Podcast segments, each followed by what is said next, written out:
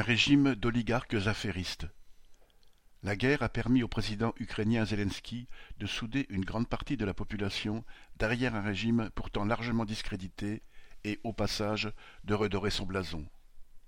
Poutine, tout en pariant sur sa victoire et en exaltant le nationalisme russe, rend ainsi un fier service à son frère jumeau, le nationalisme ukrainien.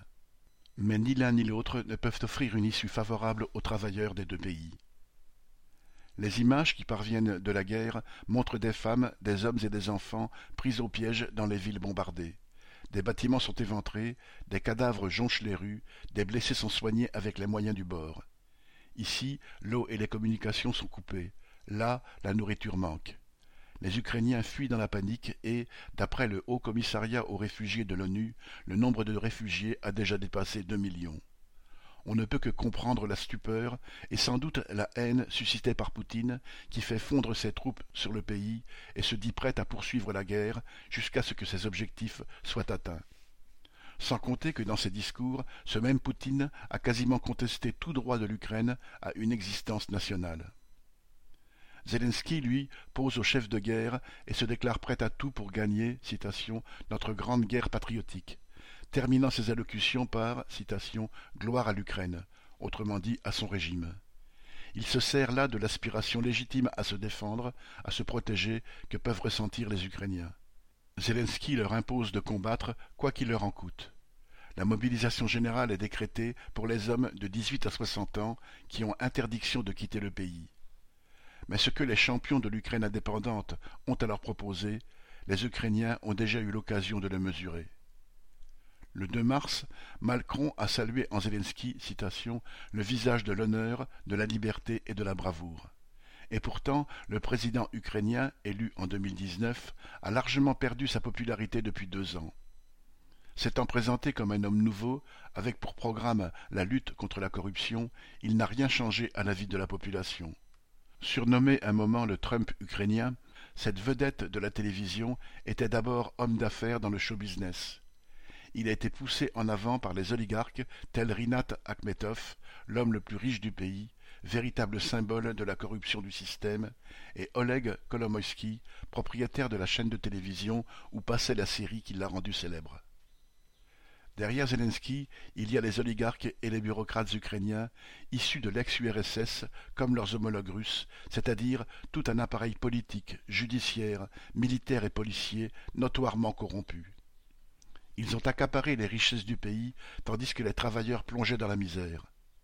Du fait de l'appauvrissement et de la détérioration des conditions de vie, des millions d'Ukrainiens ont émigré et chaque année, d'autres encore partent travailler pendant plusieurs mois dans les pays voisins.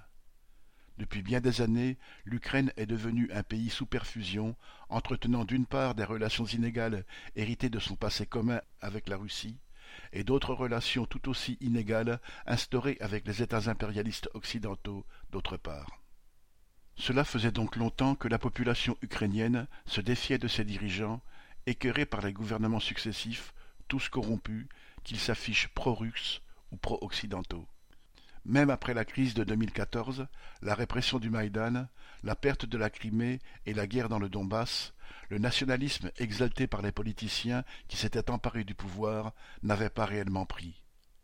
Quand en 2020 le nom de Zelensky était apparu dans les Pandora Papers, révélant qu'il s'était acheté une villa de 3,8 millions d'euros en Toscane et des immeubles de luxe à Londres via des sociétés offshore, une femme déclarait par exemple à la presse Ce scandale n'apporte rien de nouveau.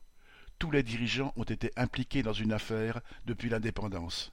Mais il choque de nombreuses personnes qui voient leur retraite, leur salaire ne jamais augmenter, à la différence des prix, de la TVA, de l'énergie.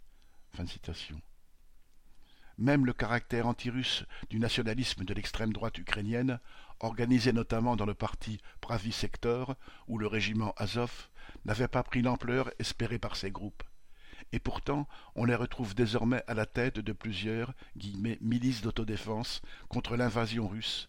Des vidéos les ont montrées obligeant de jeunes hommes à s'enrôler, considérant ceux qui voudraient échapper au combat comme des traîtres, affichant ouvertement leurs symboles néo-nazis.